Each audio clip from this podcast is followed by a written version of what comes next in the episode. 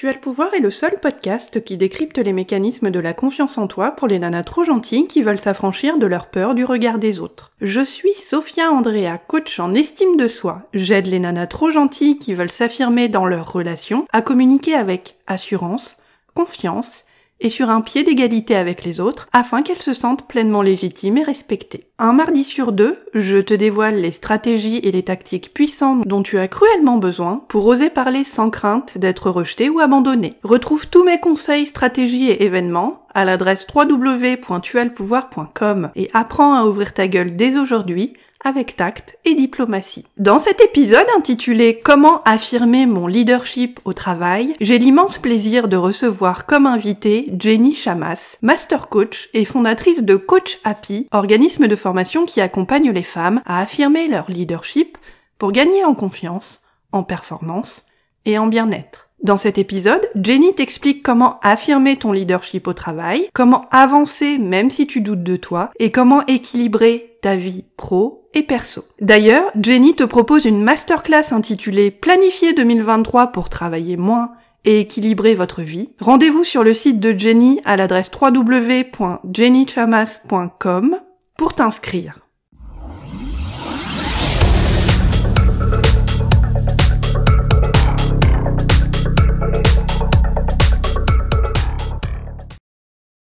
Alors salut Jenny, merci beaucoup à toi d'être là pour cette interview. Je suis très contente de t'accueillir sur le podcast Tu as le pouvoir.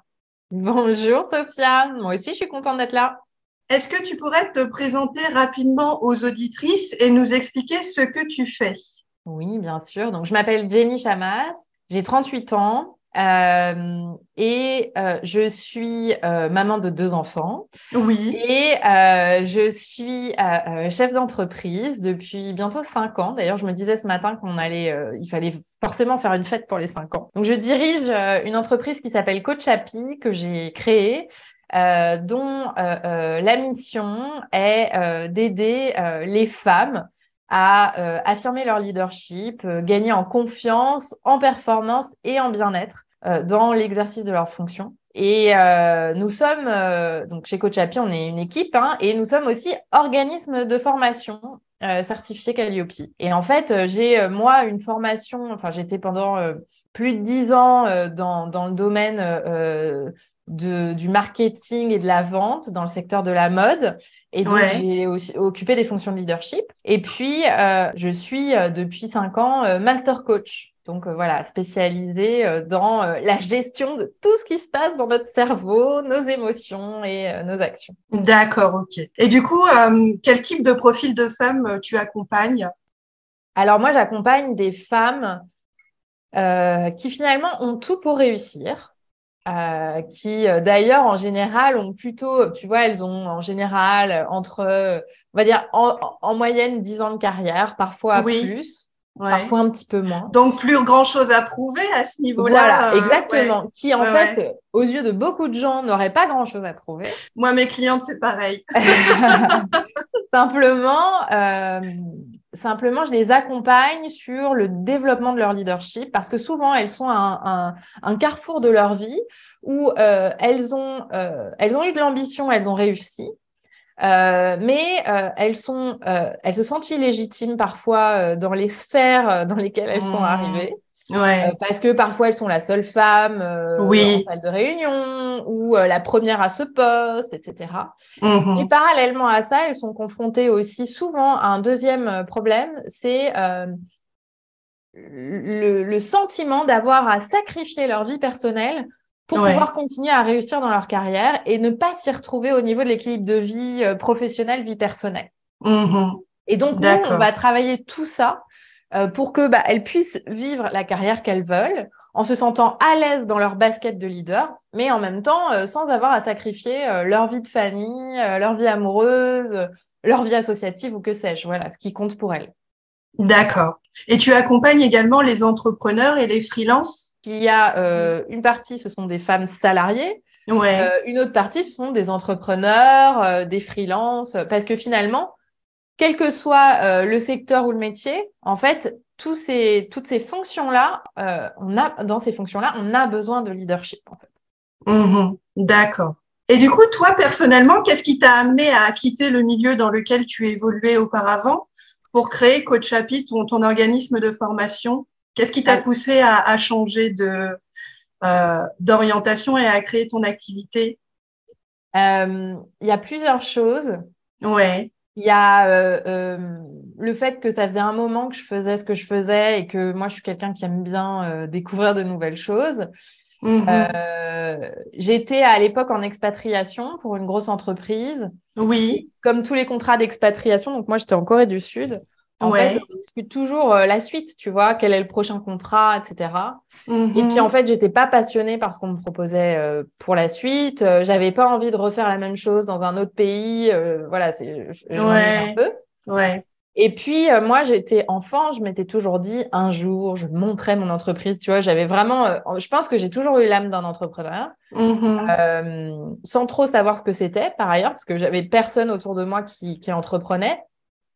Mais euh, à ce moment-là, quand je me posais toutes ces questions sur la suite, j'ai aussi donné naissance à mon deuxième enfant. Et je pense que bah, les personnes qui ont, qui ont des enfants peut-être se reconnaîtront là-dedans, mais souvent, c'est une période de questionnement. En fait. Ouais. Euh, on, on, revoit, enfin, on revoit un peu ses priorités dans la vie. Euh, on revoit son point de vue, ses perspectives. Et donc moi, ça a été ça quand ma fille est née. Ouais. Et, euh, et, donc à ce moment-là, je me suis fait coacher parce que euh, je savais pas très bien où je voulais aller. Et en fait, ça a été révolutionnaire, c'est-à-dire que quand je me suis fait coacher, très vite, je me suis dit bon bah en fait, il est temps de monter ta boîte. Et euh, en fait, ce que tu vas faire, c'est monter une boîte de coaching parce qu'en fait, c'est ce que tu fais déjà quand tu accompagnes tes équipes ouais. bonne à ça. Et en même temps, euh, moi, ça faisait très longtemps que euh, quand j'étais petite, je disais à ma mère, bah moi, quand je serai grande, j'aiderai les gens à être plus heureux.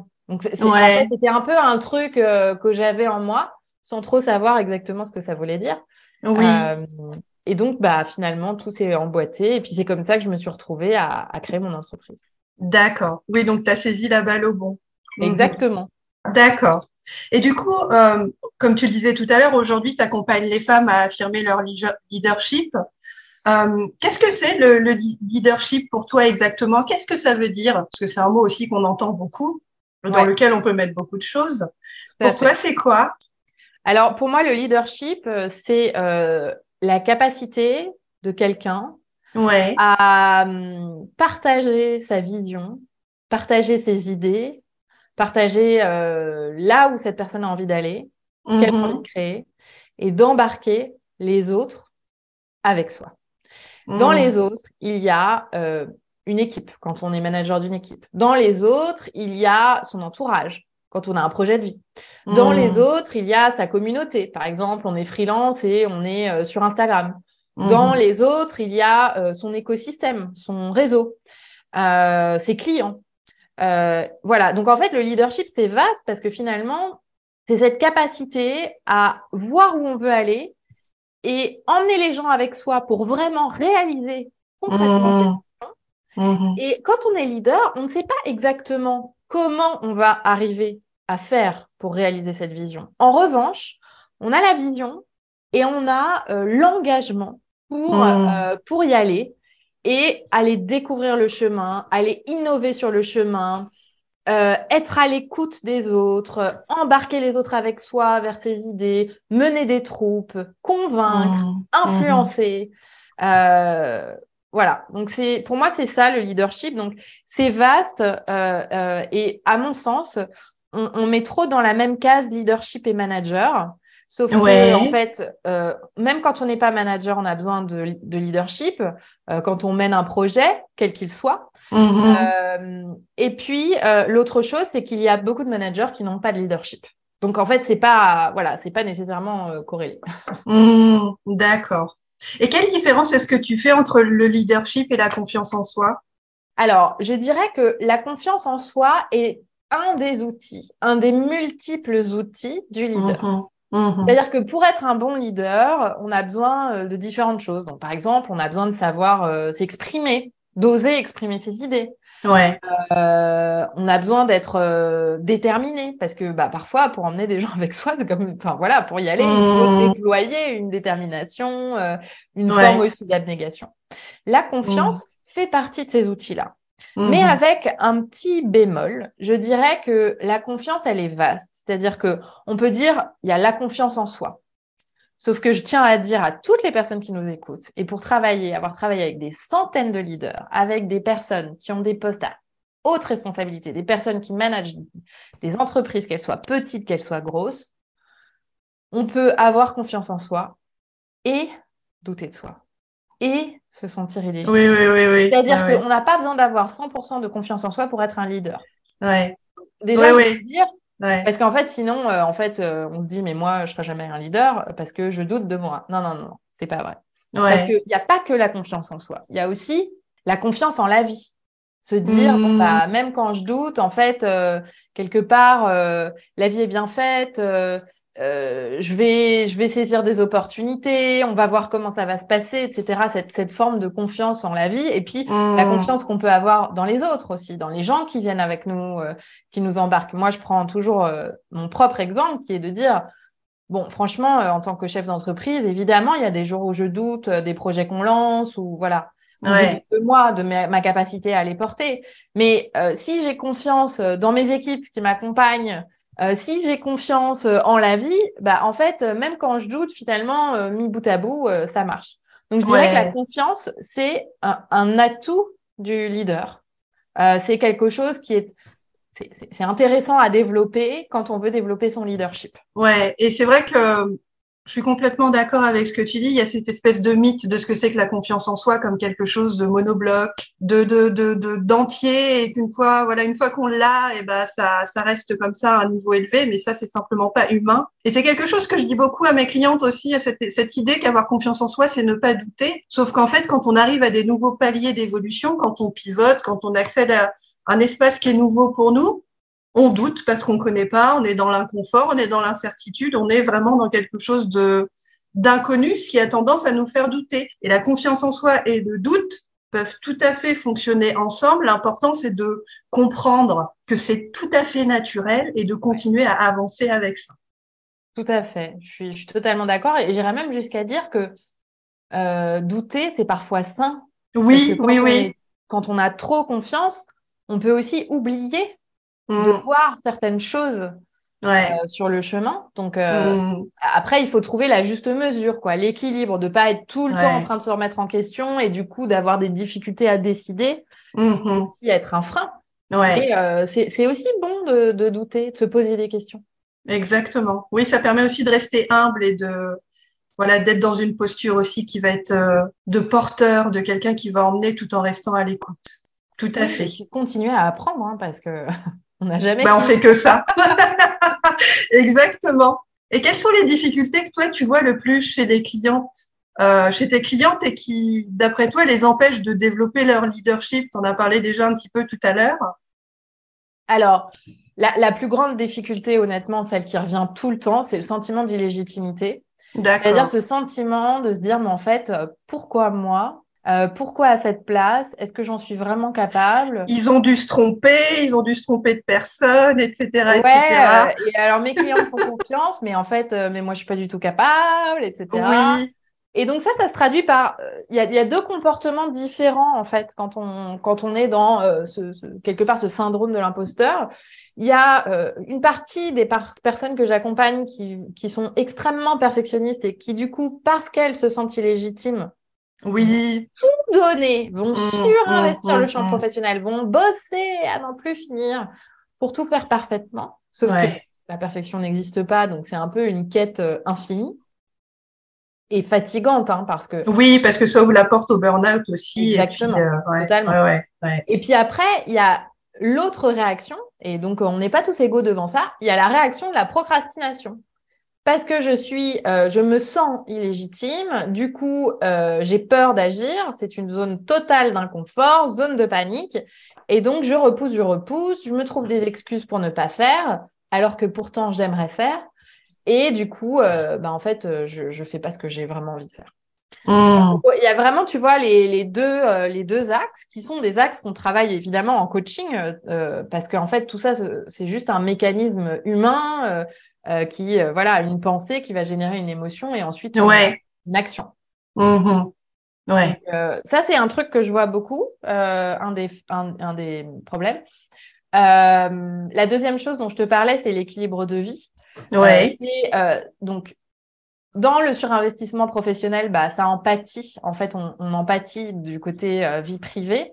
Et souvent, euh, euh, bah, ça amène euh, de la fatigue, ça amène de la déception chez ces femmes.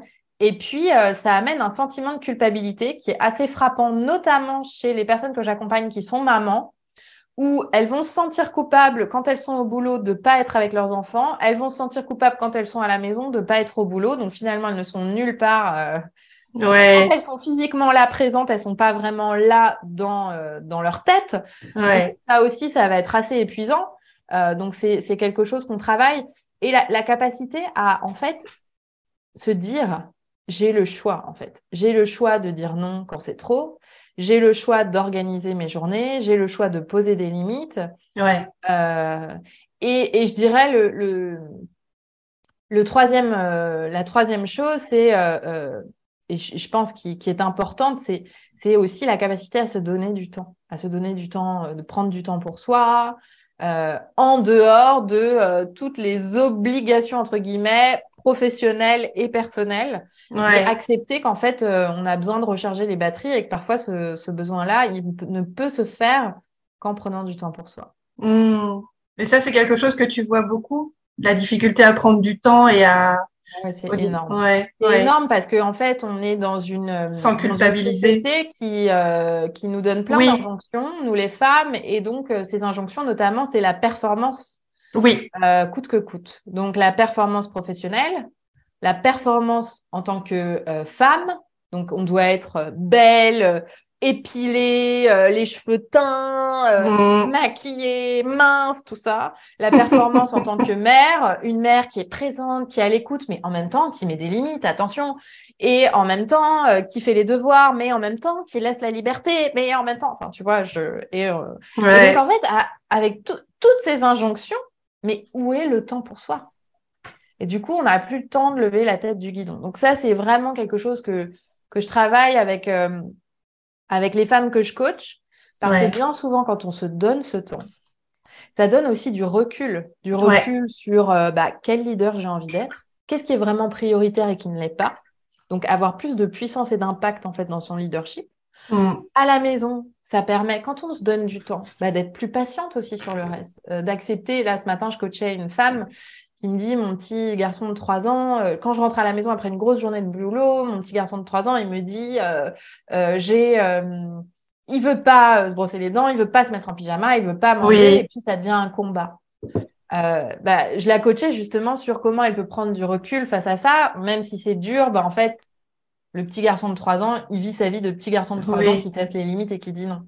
Et donc, en fait, quand on n'a pas de temps pour soi, de soupape de décompression, d'endroits où on peut se retrouver seul, dans le silence, dans le mmh. calme, avec soi-même, c'est difficile bah, de jouer tous ces rôles-là.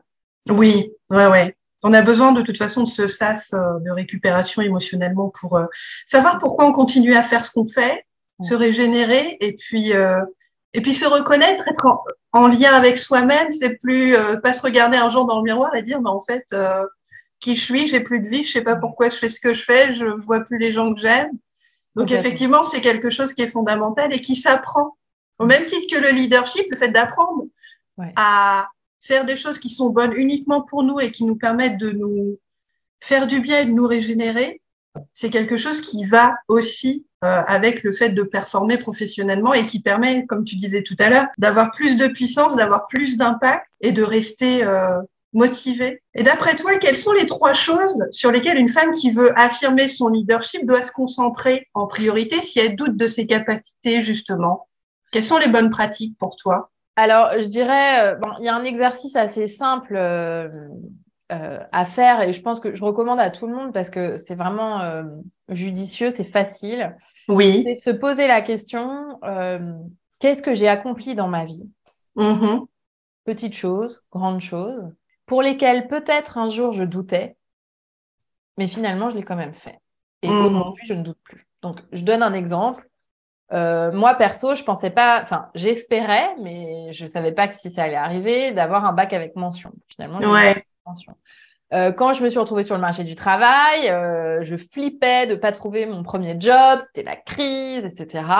Finalement, j'ai trouvé mon premier job. Des trucs comme ça, en fait. Moi, mmh. j'avais peur de, enfin, j'espérais qu'un jour je deviendrais maman. En même temps, je me sentais totalement illégitime en, en tant que mère, et finalement, je suis devenue mère, et puis je suis légitime.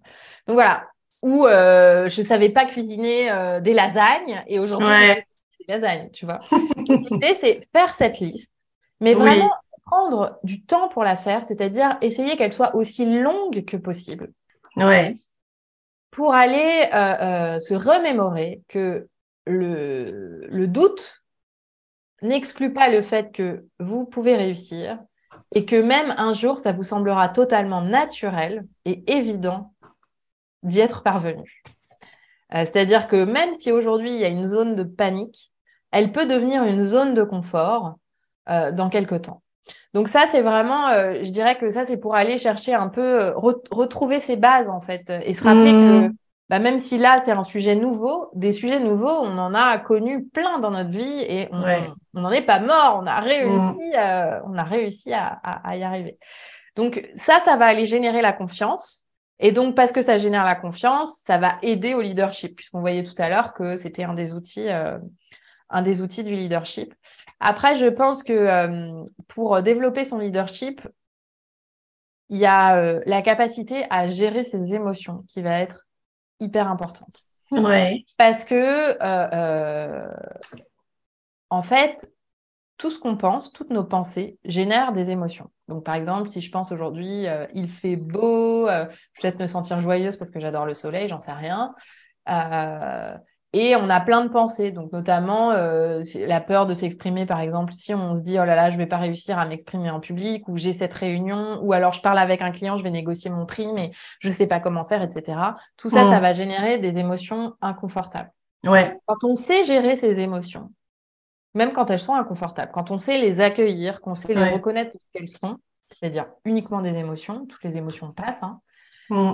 ça permet de prendre de la distance et du coup de ne pas réagir aux émotions. Parce que quand je me sens stressée, angoissée, illégitime, je risque avec le client de pas être la personne que j'ai envie d'être. Si j'ai accueilli le fait que je me sens angoissée, stressée ou illégitime et que je me suis dit, OK, ça, ce sont juste des sensations dans mon corps. Donc là, par exemple, ça me tord les boyaux. Euh, c'est vraiment très inconfortable ou alors je sens des picotements dans les bras. Et que je me dis, OK, je respire. C'est juste une émotion. Ça ne dit rien de comment va se passer ce rendez-vous ou cette négociation. Eh bien, je peux ensuite aller à ce rendez-vous en mettant de la distance entre moi et mon émotion. Mmh. Et du coup, être plus intentionnel dans justement euh, la personne que je vais être avec le leadership que je veux avoir. Donc ça, c'est mmh. euh, je pense que c'est une capacité extrêmement importante et surtout, c'est quelque chose qu'on n'apprend pas à l'école. Alors aujourd'hui, c'est plus très vrai euh, parce que j'ai l'impression quand même les enfants en maternelle, on leur parle des émotions, etc. Mais nous, à notre époque, oui, ça, ça évolue. Ouais, ouais, il y a une forme de d'apprentissage, de cette de lecture en fait de soi-même qu'il faut apprendre à, à, développer, comme on apprend à lire justement un livre, à se lire soi-même en disant euh, et ne plus faire l'association entre euh, je doute, donc ça veut dire que je suis incapable, ou alors je suis angoissée, donc euh, ça veut dire que je vais pas y arriver, où je suis stressée. Euh, voilà, cette idée en fait de comprendre que je ne suis pas mon émotion et que cette émotion, à partir du moment où j'accepte de la laisser passer, déjà j'ai fait une grande partie du travail et je peux apprendre à avoir une posture différente en face de mon client, en face de mon boss, etc., etc. Souvent, on fait l'association entre je suis mon émotion, au sens vraiment, c'est ce que je suis en tant que personne, et du coup, on, porte un verdict, un jugement sur nous-mêmes qui est un peu euh, à la fois dur et puis euh, définitif, comme si c'était gravé dans le marbre et qu'il ne pouvait pas en être autrement. Tout à fait. Sauf qu'avec la pratique et l'expérience, on voit bien quand on prend du recul par rapport à ces émotions, qu'elles nous signalent quelque chose par rapport à notre état intérieur, mais qu'elles passent et qu'elles ne sont pas euh, le reflet de nos vraies capacités en tant que personne. Exactement. C'est tout à fait juste. Et je pense que ça, c'est un, vrai euh, pouvoir euh, du leader. Parce qu'en fait, il n'y a pas grand monde qui sait gérer ses émotions. oui, ouais. donc, quand on sait le faire, euh, déjà, un, on est beaucoup plus intentionnel, comme tu le disais, dans sa posture. Donc, c'est plus facile de s'affirmer. Si on n'est pas nos émotions, bah, ça veut dire que mm. même si je doute, ça n'empêche que je peux quand même aller négocier et réussir. Et la deuxième chose, c'est que quand on connaît bien, quand on se connaît bien, quand on sait mettre à distance ses émotions, on est aussi meilleur dans la lecture des émotions des autres. Qui, eux, parfois n'ont pas ces mêmes outils. Mais quand on est leader et qu'on doit embarquer les autres avec soi, si on ne, si on ne voit pas, si on n'a pas d'empathie sur ce qui se passe chez les autres, chez nos interlocuteurs, on est moins convaincant.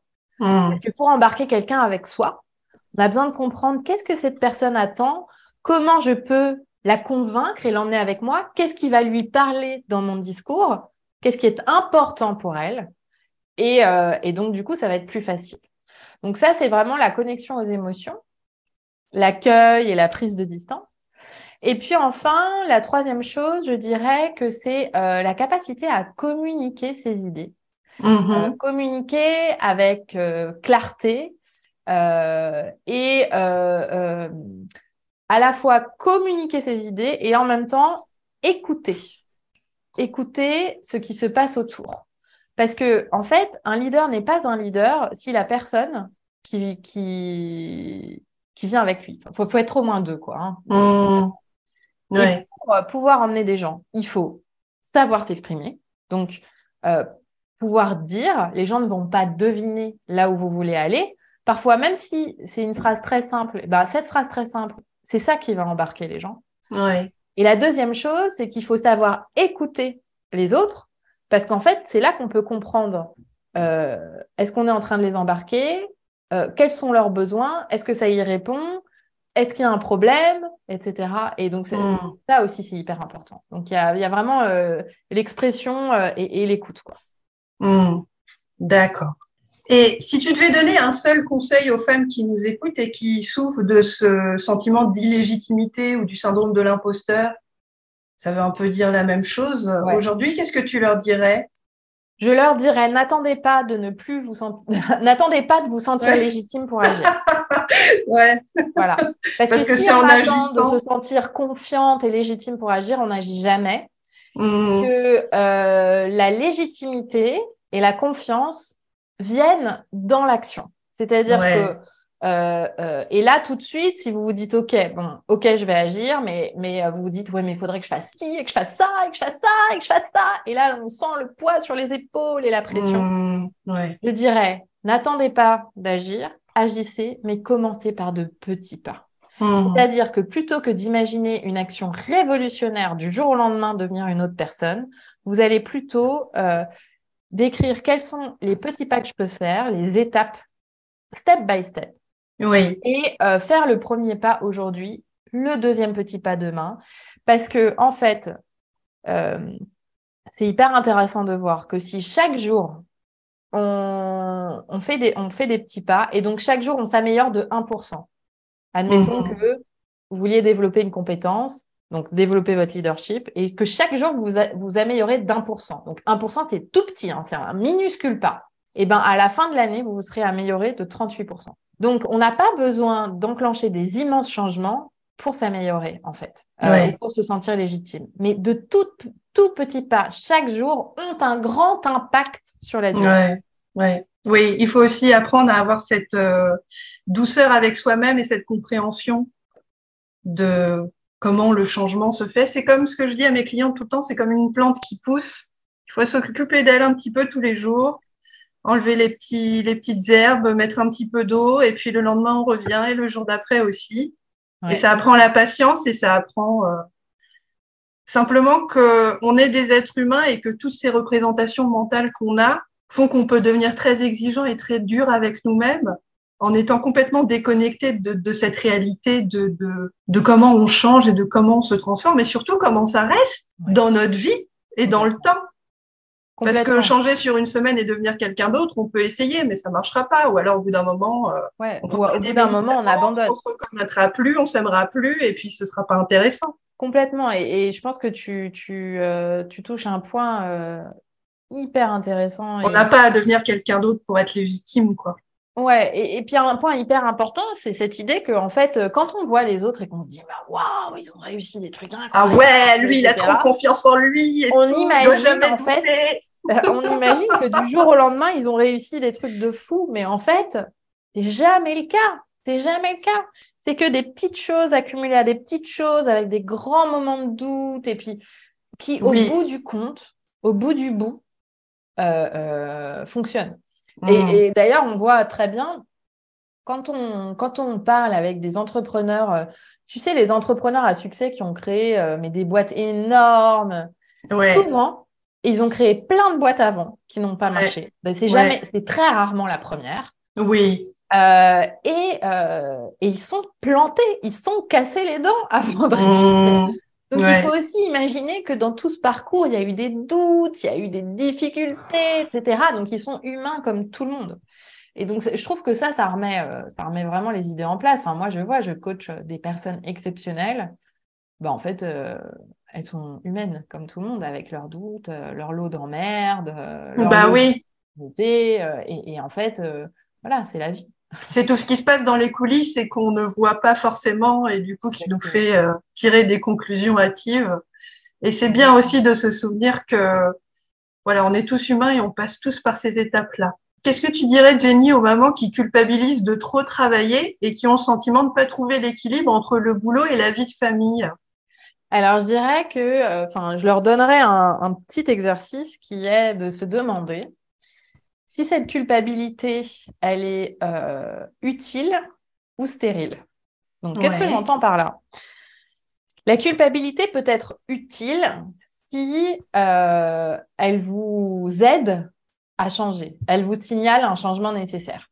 Mhm. D'accord? Donc, euh, par exemple, moi, par le passé, il a pu m'arriver de me sentir coupable de cette façon-là et de me dire, en fait, J'aimerais vraiment pouvoir, euh, un soir par semaine, être plus là pour mes enfants et du coup, mettre en place ça et ne plus me sentir coupable. Donc, on pouvait dire, on, aurait pu dire que cette culpabilité, elle était utile parce que quand je regardais l'état des lieux, quand je faisais l'état des lieux, je me disais effectivement, là, ce que je fais, ça colle pas à mes valeurs.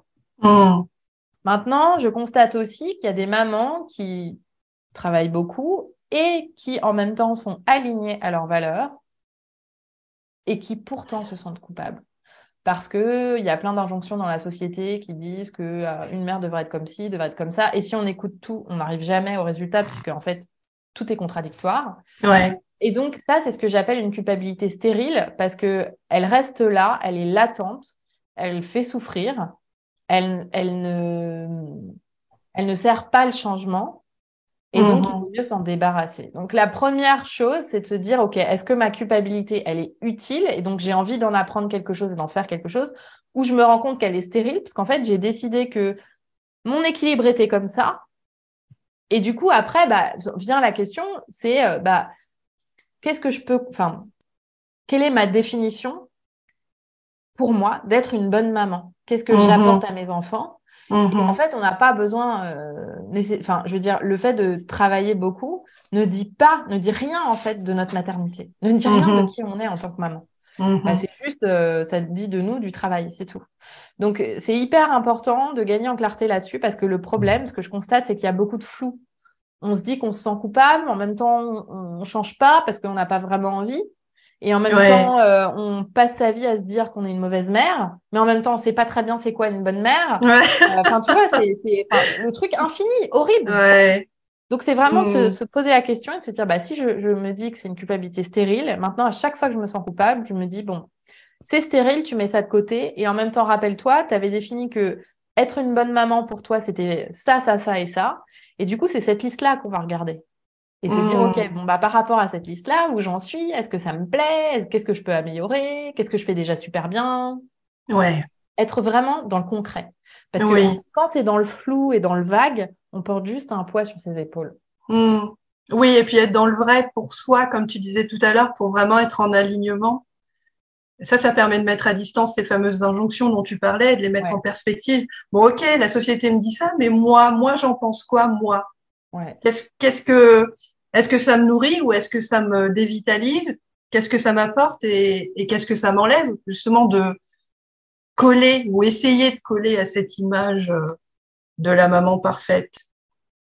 Et il n'y a pas de maman parfaite. Hein. Euh, bah oui, c'est une image. Ouais. Je, me fais aussi coacher et un jour, ouais. je coacher sur ce sujet, je me rappelle. Elle m'a dit un truc que j'ai gardé en mémoire. Elle m'a dit euh, Et si ta pensée, parce que ma pensée c'était je suis une mauvaise mère. Et puis, du coup, elle me dit Mais si ta pensée c'était je suis une bonne mère et parfois je suis une mauvaise mère et que en fait les deux mmh. étaient vrais. Et c'est vrai que les deux sont vrais et je pense que c'est le cas pour toutes les mamans, il faut pas se oui. et pour tous les papas d'ailleurs. Hein, ouais, tous les parents en général, ouais. Les parents euh, et en fait euh, euh, le problème c'est que le cerveau va immédiatement vers tout ce qui va pas. Il y a mmh. vraiment un biais négatif mais il y a aussi tout ce qui va bien. Ouais, exactement. Et ça aussi il faut apprendre à le regarder pour créer cet espace aussi, on va être plus bienveillant avec soi-même. Ouais, complètement. Alors, si on devait résumer notre conversation d'aujourd'hui, pour toi, Jenny, qu'est-ce qui est le plus important pour développer son leadership? Alors, je dirais euh, travailler la confiance, en soi, en la vie, dans les autres. Je dirais euh, euh, apprendre à gérer ses émotions et communiquer et être à l'écoute. Donc ça, pour moi, ce sont euh, les trois choses les plus importantes avec, à la fin, et le truc à retenir, agir. Ouais. Pas attendre euh, d'avoir confiance, de se sentir légitime pour se mettre en action. Euh, ça viendra avec l'action. D'accord, ok. Est-ce que tu peux dire aux auditrices du podcast Tu as le pouvoir où est-ce qu'on peut te trouver sur Internet? Si vous aimez les podcasts, comme c'est le cas, du coup, je vous invite à venir écouter euh, euh, le mien, qui est un podcast sur le leadership euh, au féminin qui s'appelle Femme ambitieuse et qui a à ce stade, je crois, plus de 200 épisodes. On est bientôt à 220, mhm. qui existe depuis 4 ans. Et puis, sinon, sur mon site internet, jennychamas.com, où là, il y a plein d'infos sur le podcast, sur le coaching, sur tout ça. Et des outils gratuits aussi qui permettent justement de commencer à passer à l'action. Complètement. Génial. Merci beaucoup, Jenny. Merci à toi. Il y, a, il y aura une masterclass en janvier. Oui. Euh, sur euh, comment planifier son année 2023. Donc, j'organise cette masterclass. C'est totalement gratuit. Donc, euh, voilà, si, si vous voulez venir, eh ben, vous pouvez vous inscrire sur le site. D'accord, très bien. Merci beaucoup. Merci à toi, Sophia. Tu viens d'écouter le podcast Tu as le pouvoir. S'affirmer est une compétence. Toi aussi, tu as le pouvoir de la maîtriser. Inscris-toi à l'adresse www.tuaslepouvoir.com pour profiter d'une myriade de ressources et d'événements gratuits qui t'aideront à ouvrir ta gueule avec tact et diplomatie.